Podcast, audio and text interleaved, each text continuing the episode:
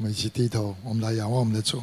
天父上帝，我满心感谢你，在这复活主日的时候，你接受你儿女们的敬拜。我也恳求主，特别时候这时候赐下你宝贵的圣灵，在我们当中做光照、做启迪、做引导的工作，让我们在你的话语里面能够更多认识你，也知道怎么样来爱你、侍奉你。祝福我们听信息的时间与你的百姓同在。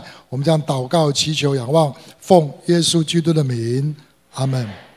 从这个礼拜开始，未来三个月，我们教会的主日系列讲道就要回到旧约里面来查考旧约的诗歌智慧书中的箴言。那诗歌智慧书共有五卷，都是在探讨人生的大问题。我们需要上头来的智慧，我们才能够面对。第一卷约伯记在谈什么？在讨论苦难的问题。第二个诗篇。在谈什么？我们刚刚查考过，在教导我们怎么？样来面对上帝，跟他祷告。祷告非常重要啊！啊，第三个传道书，传道书在探讨什么？在探讨到底人生的意义跟价值是什么？最后雅各书，雅各书在思想一个很重要的人生问题，就是婚姻跟爱情。那中间有一卷书叫做箴言。箴言这卷书，它的中心思想是什么？我们一起来看箴言第一章第一节到第六节第一段圣经，我们再来读一遍好不好？预备，起。以色列王大卫儿子所罗门的箴言，要使人晓得智慧和训诲，辨别分辨通达的言语，使人处事领受智慧、仁义、公平、公正直的训诲，使愚人灵敏，使少年人有知识和磨练，使智慧人听见增长学问，使聪明人得着智谋，使人明白箴言和譬喻，懂得智慧人的言语和谜语。这段圣经很清楚地告诉我们，开宗明告诉我们说。箴言在讲什么？就要让我们得着做人处事的智慧，要我们能够面对生活各样的难题的时候，我们需要知道怎么样做决断。我们需要有智慧来做决定。智慧这个名词出现在差不多每一章箴言，每一章圣经里面都出现。所以箴言这本书的中心思想是在讨论人生的智慧。箴言要告诉我们如何在生活中活出一个智慧的人生，知道怎么样做决定。传道书在告诉我们人生的意义是什么，在讲 why。那箴言在什么？箴言在讲我们如何来过一个正确决断的智慧的人生。他在讲的是 how，一个讲为什么，一个讲如何。那。整卷箴言大概分成两半两部分哦。第一段是第一章到第九章哦。第一章这是智慧的总论，在探讨什么是智慧以及智慧的重要性。那紧接着第十章到三十一章下半段呢，哦，很实际的告诉我们人生各样的大小难题的时候，我们怎么样做决定。箴言告诉我们说，要拥有哪些很实际的。呃，决断的智慧可以实际去面对每个人的生活。那今天我们的重点放在总论第一章到第九章。从下个礼拜开始，我们要查考十二个分题啊专题，分别来探讨人生各样重要的一些问题。我们该用什么样的智慧去面对？所以，首先，我们今天要问的第一个问题是：什么是智慧？到底圣经中讲所讲的智慧，跟二十一世纪人所理会的聪明智慧，我们自人人一般人以为的智慧，到底有什么不一样？按照箴言第一章到第九章对智慧所下的定义是这样的：智慧就是上帝所赐给人的一种能力，让我们可以在面对人生。各样的问题的时候，可以做出正确的抉择跟判断。再讲一遍啊，智慧是什么？智慧就是上帝赐给我们在面对人生各样难题的时候，可以做出正确决断的能力。简单的说，智慧就是上帝赐给我们做人处事的能力。简单的讲，就是做人处事的能力。一个人很会做人，很会处事，那。做人处事都能够做出正确的抉择的人，我们叫他是什么？智慧人。可是一个人不会做人，也不会处事，做人处事常常做出错误的决定。圣经叫这种人叫做什么？愚昧啊！智慧的相反是叫做愚昧。所以按照箴言的说法，一个人的智慧不智慧，一人智慧不智慧，愚昧不愚昧。和一个人聪明才干无关，和一个人 IQ 智商高低无关，和一个人所受的教育程度高低也没有关系。一个 IQ 智商很高、学历很高的人，假如他不会做人处事，按照箴言所说的，他是什么样的人？他是一个聪明的愚昧人，啊，他不是一个智慧人。我记得好几年前我。看一个很特别的一个新闻呢，就提到在芬兰呢发生一件事情呢，就是有一个大一个二十二岁的大学生呢，他就开枪打死了十一位他的同学哈。那最离谱，我是在这个之前呢，啊，芬兰的网络警察啊，他们已经知道这个学生的企图，因为这个学生在网络上就发言说他可以开枪。杀人打死人，可是芬兰的警察就忽视了啊，不管呃这个呃资讯，结果不幸的事情终于发生了。那这一起大学事件、枪击事件震惊全球，为什么呢？因为我们都知道芬兰的教育是很厉害的啊，他们教育水准、科技水准在全世界各地都是名列前茅的国家，但教育知识水平高。并不等于可以带出有智慧的学生。作为非常聪明的学生啊，他可以做出最愚昧的事情。那芬兰的网络警察，他们拥有非常尖端的高科技的资讯技术，但是高科技的技术并不等于智慧。这件事情可以发生在芬兰，同样也可以发生在欧美，甚至发生在台湾。啊，一样，到处都可能发生这样的事情。这个时代，很多人聪明，却没有智慧。记得多年前，在我们台湾有一个某大学的一个博士班的学生啊，他因为感情的纠纷呐，就杀了那同学，并且用实验室里面的王水啊，要毁尸啊，为灭尸啊。啊，他是一个愚昧啊。他虽然高，呃，是一个高等学府的人，可是做出很愚昧的事情来。今天我们的教育可能会造就一堆的什么样？考试机器、读书机器、活动书架，啊！而且我们也可以在每一个年龄层，我们都可以找到很多高学历、高知识分子，拥有许多资讯，但在日常生活做人处事上却是一塌糊涂，没有不会知不会不知道怎么样做人处事了，待人接物很糟糕。不会做出正确的决定，到处都是啊。日常生活里面做人处事的能力啊，是箴言里面所要告诉我们的第一个特征。他不是在讲我们的教育程度，不在讲 IQ 的高低，他在讲做人处事，你有没有做出正确决断能力？那个叫做智慧。那箴言里面所讲的智慧，还有第二个特征是什么？他告诉我们。圣经里面，上帝给我们的智慧是什么？是人人都可以适用的生活通则，而不是一些生活的特例。你去看箴言第一章一到六节啊，这是写给所有的人，人人都可以学习，都得以可以得到可以生活里面应用的真理，而不是给一些少数人的啊，给他们特别特别的啊一些一些技能，不是啊。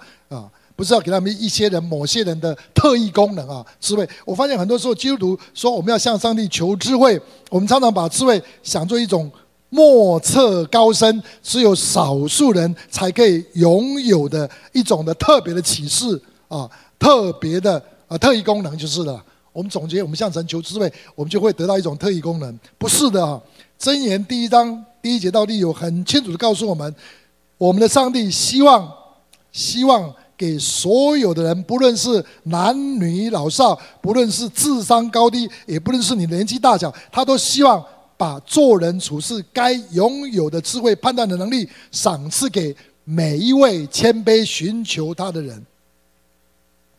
注意，箴言所讲的智慧，都是人生的什么通则，人人人人适用，而不是特例。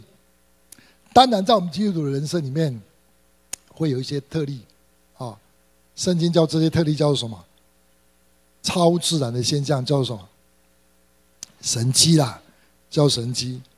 可是坦白讲，在我们的生活里面，神迹用的比较多，还是通则用的通则用的比较多？回答我。当然是通则嘛，当然是通则嘛。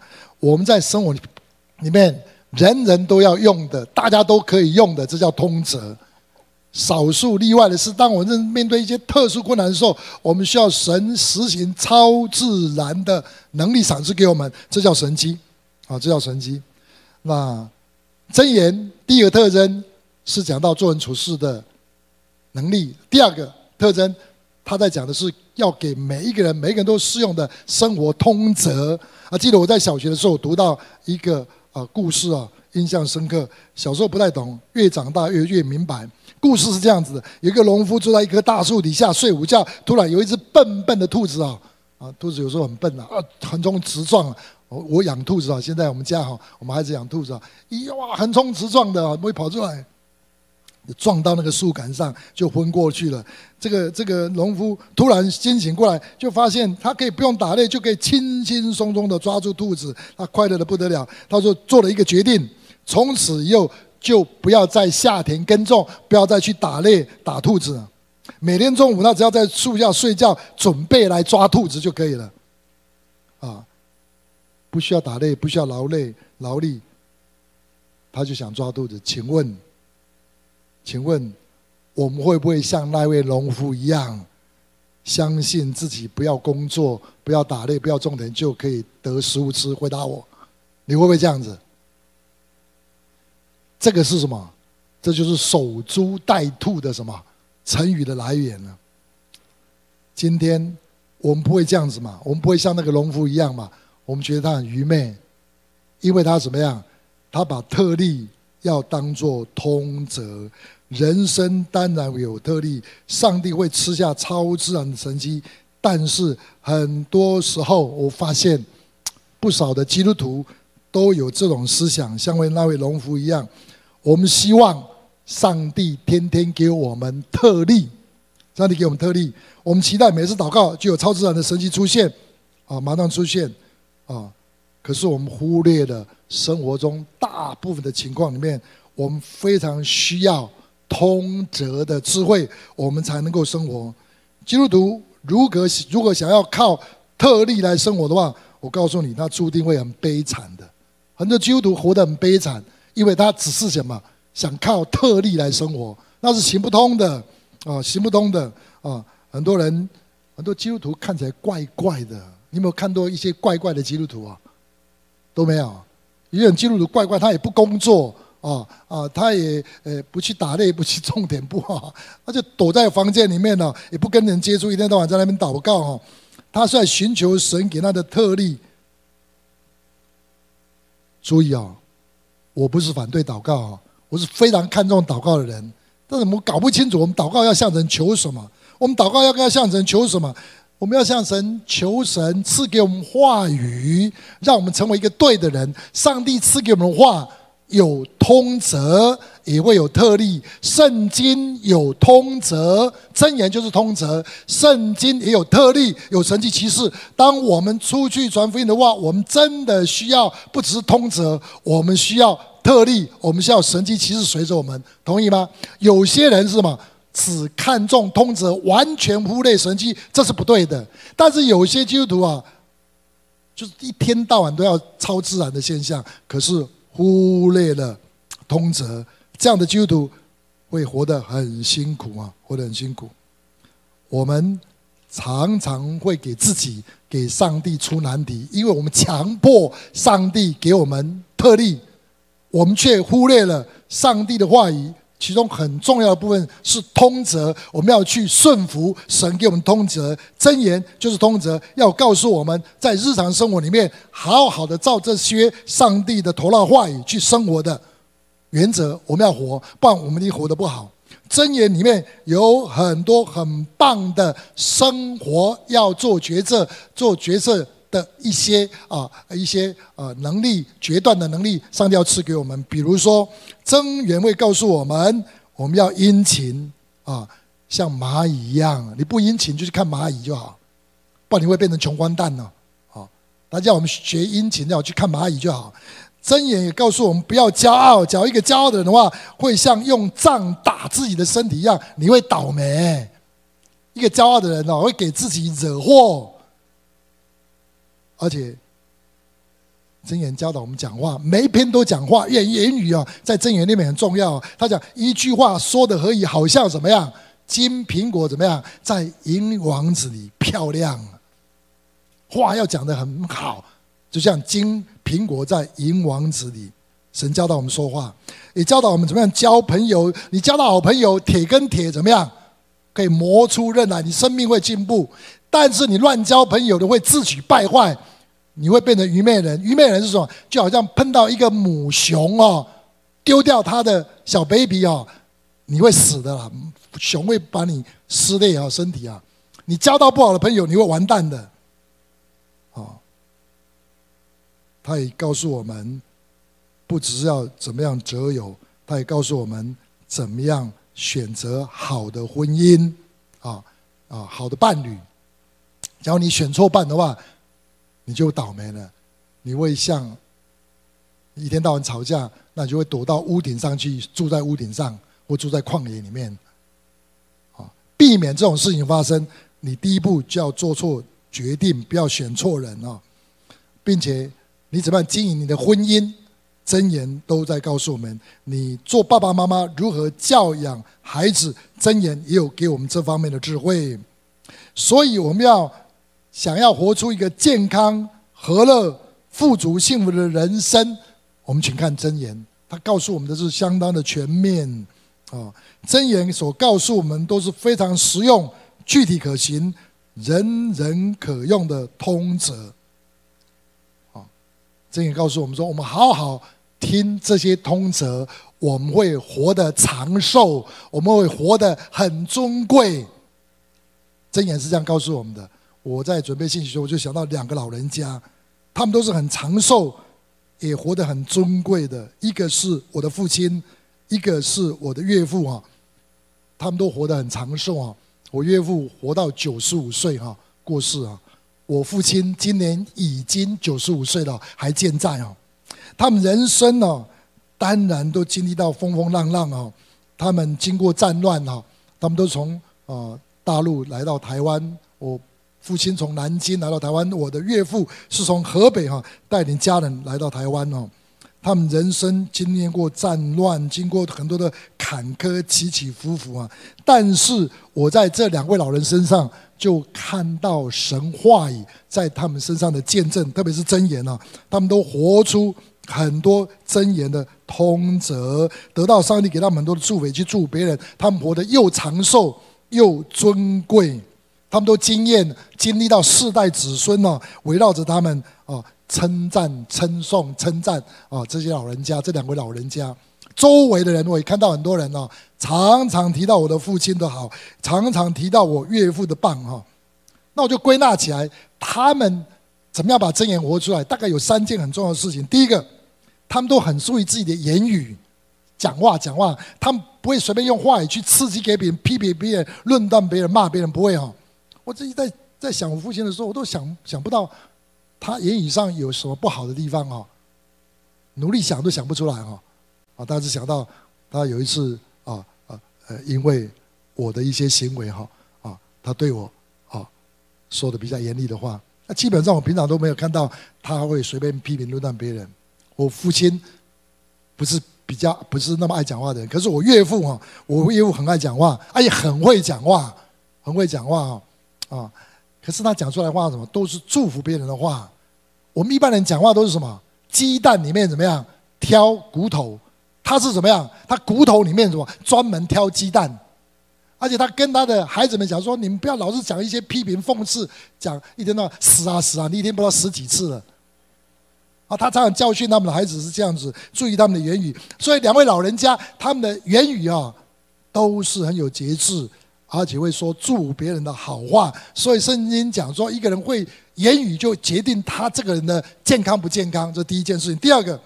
他们的行为，他们不是言语祝福别人，他们的行动也是常常去祝福别人的。我父亲是一个非常殷勤的人啊，也非常节制哈，难怪他那么健康，生活非常有规律哈，啊，做事非常负责任，在家里如此，在外面对待他的同事朋友哈啊都很服气哈，对呢，他对他们很有影响力。那我的父岳父是一个非常孝顺的一个人啊，他把他的岳母哈啊，就把岳母啊，把他们几个亲人。从东北啊带到北部，一直带到啊带到台湾来啊，带到台湾来啊，而且一直奉养到他送终为止啊啊啊，在那个年头年代是非常不容易的，非常不容易的。那特别两位老人家，他们对人都是非常慷慨，不小气啊，不小气啊，都是非常大方的啊。哦，对人都是很大方的。那个时代的呃经济情况，整个社会啊经济情况都是不好。我岳父常常叮嘱着啊他的孩子们说：当你去宴客请客吃饭的吃饭的时候，上班吃饭的时候，你一定要抢着第一个付钱啊，不要让人家付账啊。哦，啊，所以啊，他们几个啊孩子哈啊都很会做生意啊，都很会做生意。所以，第一个他们讲话，第二个他们行动会带出出。可是最重要是第三件事情是很重要的是，他们两位老人家都是敬畏耶和华上帝的，他们都是每一天每一天读经祷告的人哈。我我我当我岳父岳母还在的时候，我去看他们的时候，他每天都两个老人家在床上就大声的读一张圣经哦，哦，而且声音洪亮哦哦，每天的每天这样做啊，他们都是读经祷告的人。啊，敬畏上帝的人，我父亲更是如此哈。啊，他很会祷告，从小我就看着他坐在床上祷告好久啊。我妈说：“哎呦，拜托啊，你不要讲那么久，耶稣都会嫌你啰嗦啊。”他一坐在那边就是一个钟头以上啊，坐在床上祷告啊，啊，那特别是我父亲呢，很爱读圣经，很爱读圣经呢。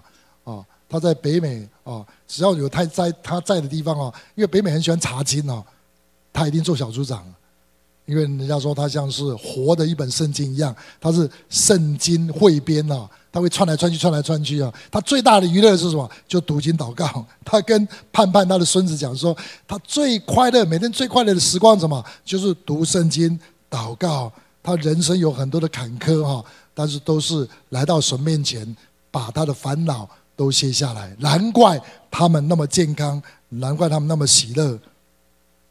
而他们都没有上过什么亲子教育啊，他们就读圣经、祷告、读箴言，神就把通则给他们。所以我们家有六个孩子啊啊，杨师我们家有十个兄弟姐妹啊，没有一个让父母让没有一个孩子让他们羞愧的，而且好像都是他们的荣耀，都是他们荣耀啊！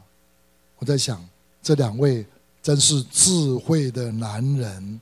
他们都是平平凡凡的人，可是因为他们拥有上帝，拥有上帝给他们的智慧，他们的人生真的是不平凡。一直到他们啊年老法白的时候，他们活得长寿，他们活得尊贵，他们的一生都是蒙福的。虽然他们有他们的弱点，虽然他们有很多的失败过，但是我看见神与他们同在，他们人生真的是蒙福的。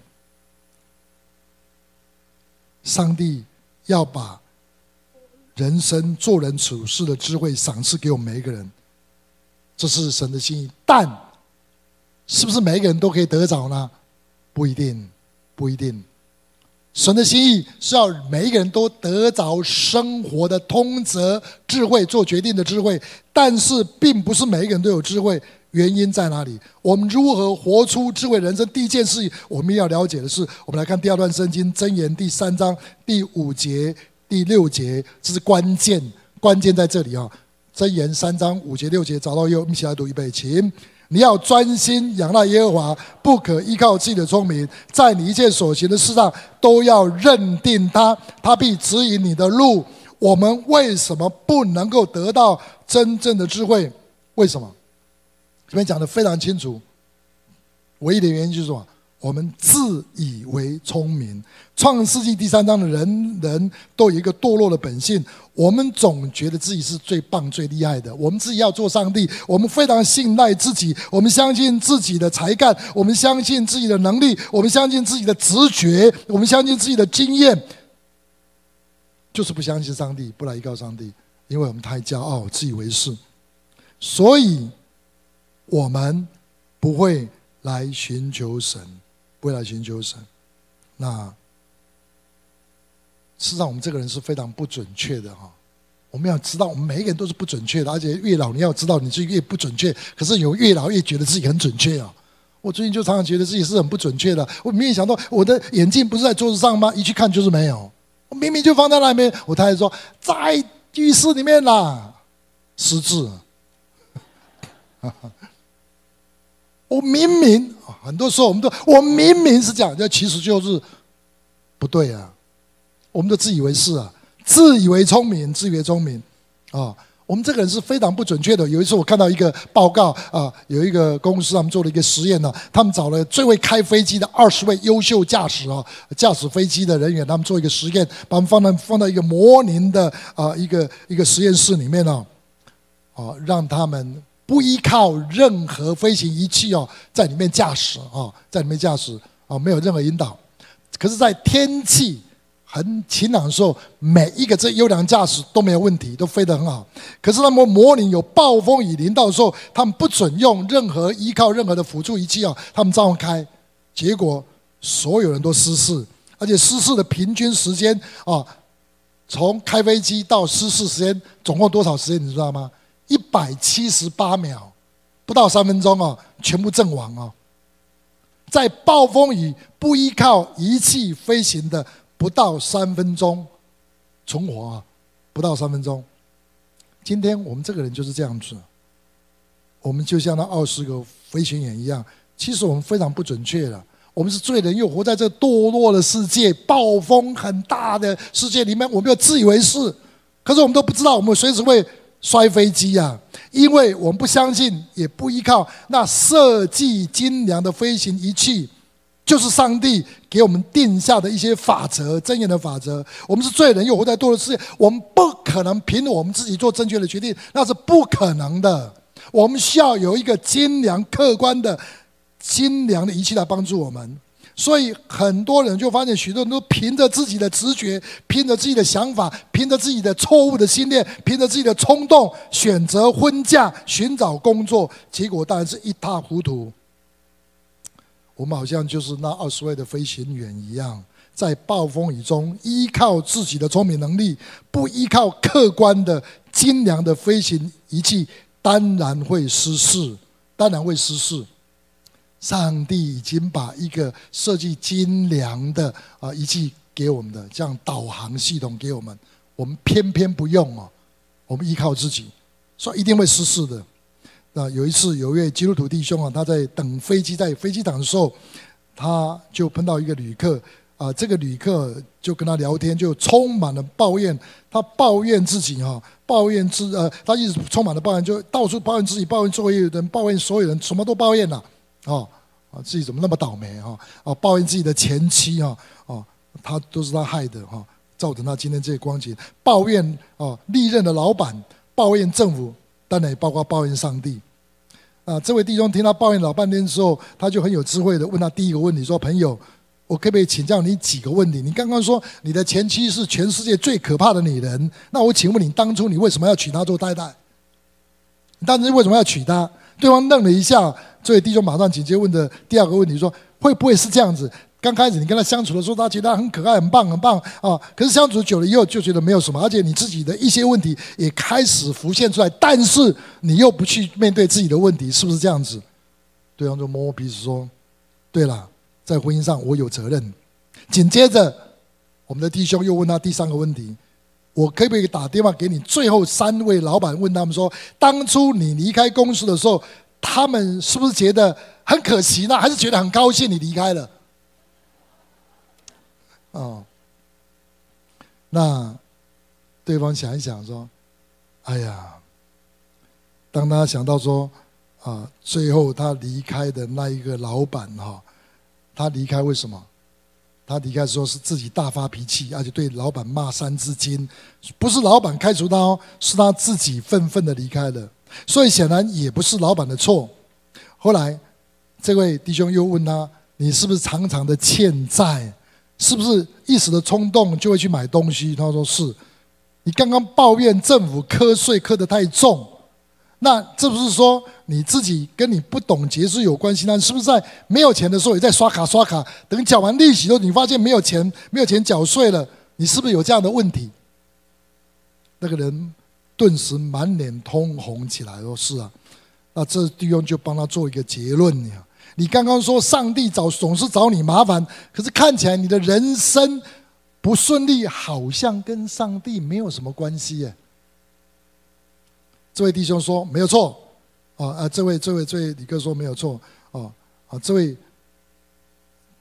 这位先生呢，他真的也承认他的问题不在环境，不在上帝，不在政府，不在周围人，不是上帝没有给他智慧，而是他自己喜欢任意而行，凭着自己的直觉、才干、聪明、冲动做错误的抉择。今天我们社会上充满了这样的人。这位弟兄，我们在基督弟兄啊，他就回想，他说：“到我的人生自己曾经遇到很多试探，可是箴言，他讲说箴言救了他哦，哦哦，就是他也是一个很多年前，他也是一个啊，用信用卡会乱用乱刷卡的哈，是不合适啊，不合适啊啊，使用信用卡的那一嗯那种人。有一次他办的信用卡要刷卡，突然。”有一句话，箴言就跑出来，说：“欠债的是债主的仆人，你不要做卡奴。啊欠债啊，欠别人债，欠债是债主的仆人，你不要做卡奴了。”突然又有一箴言，过了几天又有一句箴言跑出来说：“你要用财物和一切出手的土产尊荣耶华。”那时候他正有一个试探，他因为钱不够，他差一点要把十一奉献用在自己的身上，他赶快怎么样去把卡给剪掉了，并且决定好好持守十一奉献。现在他没有任何债务，非常轻松，甚至他还有很多的余钱可以去帮助有需要的人。箴言救了他。请问这位弟兄，所以能够在机场那种匆匆忙忙的场合里面，可以用箴言去劝诫一个偶遇的旅客？关键在哪里？关键还不是他背了很多的箴言哦。关键在哪里？关键他对箴言有经历，他对神很有把握。最重要的是什么？他对上帝的一种态度很重要。这种态度是我们读真言呢，要读真言最重要一个态度。我们看真言第九章第十节第二段圣经，我们一起来读预备，请敬畏耶和华是智慧的开端，认识至圣者。便是聪明，便是聪明。什么叫做敬畏上帝？敬畏上帝就是把上帝当做最大的那一位，最可信赖的那一位。你觉得他最大、最可信赖，那你碰到问题，你就会怎么样？会去求告他嘛？你会求告他嘛？所以箴言，我们看第一段，就是二章第四节到第第六节说：寻找他如同寻找银子，搜求他如同搜求隐藏的珍宝。你就明白敬畏耶和华，得以认识上帝。因耶和华赐人智慧，知识和聪明都由他口而出。敬畏耶和华是智慧的什么开端？你要有一个态度，明白这个态度。你就不会求智慧，所以敬畏态度是得智慧的开始的第一步。你的态度一定要对。你对神敬畏吗？你是把他当做最大、最大、最宝贵的那一位。你相信智慧从哪来，你才会去求告他。你没有敬畏主的心，那我告诉你不可能。你一定会采取别人意见，采取自己的意见。所以你要得智慧，最重要一件事情是什么？不要依靠自己的聪明，要有一个敬畏耶和华上帝的态度。我们真知道智慧在哪里？上帝是最大最有能力的那一位。没有敬畏他的心，就根本不会向他求智慧，也不会得到智慧。所以敬畏耶和华是智慧的开端开始。所以我们要知道的一件很重要的事情：上帝不只是赐给我们很多在实际生活上面可以用的智慧通则。还有一件事情很重要，在箴言第一章到第九章，告诉我们最重要一个信息，也是整本圣经最重要一个事事情是什么？智慧就是上帝自己，智慧就是上帝自己。我们来看第三段圣经，我们一起来读，看你读完这一段圣经，你有什么感觉？啊，箴言第八章二十二节到二十六节，我们来找到以后一起来读预备，请在耶和华造化的起头，在太初创造万物之间，就有了我。从亘古，从太初未有世界以前，我已被立；没有深渊，没有大水的泉源，我已生出。大山未曾奠定，小山未有之间，我已生出。耶和华还没有创造大地和田野，并世上的土质，我已生出。他在讲谁呀、这段圣经第八章箴言第八章在讲智慧。他讲世界还没有造出来就就有了智慧，智慧是谁呀？约翰福音第一章，太初有智慧，智慧与上帝同在，智慧就是上帝，那个道就是智慧，道就是上帝，道就是上帝，道成的肉身住在我们当中，充充满满的有恩典，有真理。我们也见过那荣光，知识复读中，主真实的荣荣光。整卷箴言要告诉我们，智慧就是上帝所差来的耶稣。箴言充满了耶稣，智慧就是耶稣，耶稣就是道成肉身里面的道。所以，你要得智慧，我们要从敬畏、敬爱主入门。当我们跟主入门，遇见他，跟他有亲密的关系，奉主的名祷告，上帝就会让我们更多认识他，让我们更多明白很多生活的法则。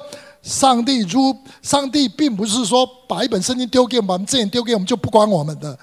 为什么我们读不懂的？他不只给我们通则，他自己就亲自为我们解释、教导我们。如果在合适的时间、合适的地点用出来，圣真言并不是上帝给我们一张地图，要我们自己去按图舍记，不是这样子哦。请问我们读真言跟读？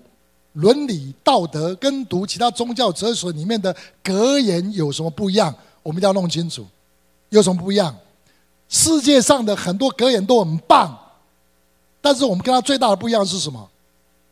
其他的格言就好像是人拿到一张地图，自己想办法去找，找的鼻青脸肿又不一定找得到。但是神给我们的箴言是什么？他给我们 GPS，他给我们什么？卫星导航系统，啊，他不只是给我们该怎么走，怎么都都会在指导我们，并且他就坐在驾驶座的旁边指导我们。他是我们最好的 counselor，他不是丢给我们这些法则不理我们，他自己。做我们的保惠师来安慰、鼓励、引导我们。他对我们说话，相当于真义。真义那弟兄，那个弟兄不是背了很多圣经，背圣经很好，但是若没有圣灵在你里面，你到时候用不出来，就是用不出来。我们最终的智慧是什么？住在我们里面的耶稣。今天圣灵把耶稣的智慧放在我们里面，他自己就住在我们里面。我们知道道会。做出正确的抉择，他就是道，他来引导我们怎么样使用道。整卷箴言最重要的信息是什么？智慧就是上帝，智慧就是那位道成肉身的耶稣。透过他，我们可以享受上帝的同在。上帝就在我们旁边。请问，我们会不会是全世界最有智慧的人？回答我。当然是嘛。我们不会成为愚昧人，我们成为最有智慧的人。只要让。神住在你的心里，你去听从他，他是最好的辅导，你随时都可以请教他，随时都可以请他帮忙，而不是我们只照规章行事，还搞不清楚规章是什么一回事。我们乃是跟最有智慧的上帝在一起，他全天候的指导我们面对生活中一切大小的事情。所以箴言四章二三节怎么说？得着他的就得了生命，并且又得了医。全体的良药，他是谁？他就是耶稣啊！他是谁？他就是神新鲜活泼的道在我们里面。所以，我们读真言跟其他读格言很不一样。格言就是人写的，人自己去做的，也不知道对不对。但是真言是什么？真言是上帝把他自己放在我们里面，把他的话也放在我们里面，把通则放在我们里面，并且指导我们怎么样使用那个通则。这叫做真言。我们如何活出一个幸福、健康、和乐、富足的人生呢？你要真正认识那位赐给我们真言的上帝。我们里面要装上一个 GPS，圣灵要在我们里面引导每天的生活。我记得我的师父弗里德牧师，他退休以后，他以后还是会回到台湾来讲学。有一次，他每次碰到我的时候，他们就跟我讲说：“啊，你好，我是全世界最有福、最有福、最有福的人。”也都是一个老人家，好像老人家真的有智慧哦，头发斑白哈。那我看着他这样讲，我很开开心呐。我发现我的牧师越来越喜乐哈。他年轻的时候蛮忧虑的哈，那我就发现圣灵在他里面指导他的生活，让他越来越不忧虑，越来越不忧，越来越喜乐。我记得他跟我讲的时候，那时候意思说主啊，我也要成为全世界最喜的人。我要说，我所带出来的人也都要这样，不要等到退休的时候才这样子。福牧师里面装了一个 GPS 是什么？福音。他用福音、耶稣的眼光来看所有人事物。我。跟神祷告说：“主啊，我要为真理堂的每一位弟兄姊妹，为大真理堂的弟兄姊妹啊，为我们台湾的教会都放下一个 GPS，叫做福音。在我们面对大小事情的时候，都有圣灵在我们内引导我们、指导我们，做出正确的抉择，让我们自己蒙福，让我们能够带出祝福。更重要一件事情是什么？让别人看到我们，就说。”你有上帝与你同在，我们也要来跟随上帝，我们要来跟随耶稣。这读真言最重要、最重要的目标。我们自己不只是门福，我们不只是带出祝福，我们也要让别人看到，让人家羡慕说我们里面有耶稣。人家看到我们里面的耶稣，也愿意来跟随耶稣。这就是我们读真言最终的目的。阿门。你愿意成为全世界最门福的人吗？一起来读真言吧。未来三个月，好不好？我们泡在耶稣的话语里面，让我们用耶稣的眼光来做大小的决定。阿门。我们一起低头，我们来祷告。天父上帝，我们满心感谢你在今天的时候，你告诉我们这么重要的信息，我们可以在人生当中面对这混乱暴风雨的世界里面，我们可以做出正确的抉择，因为。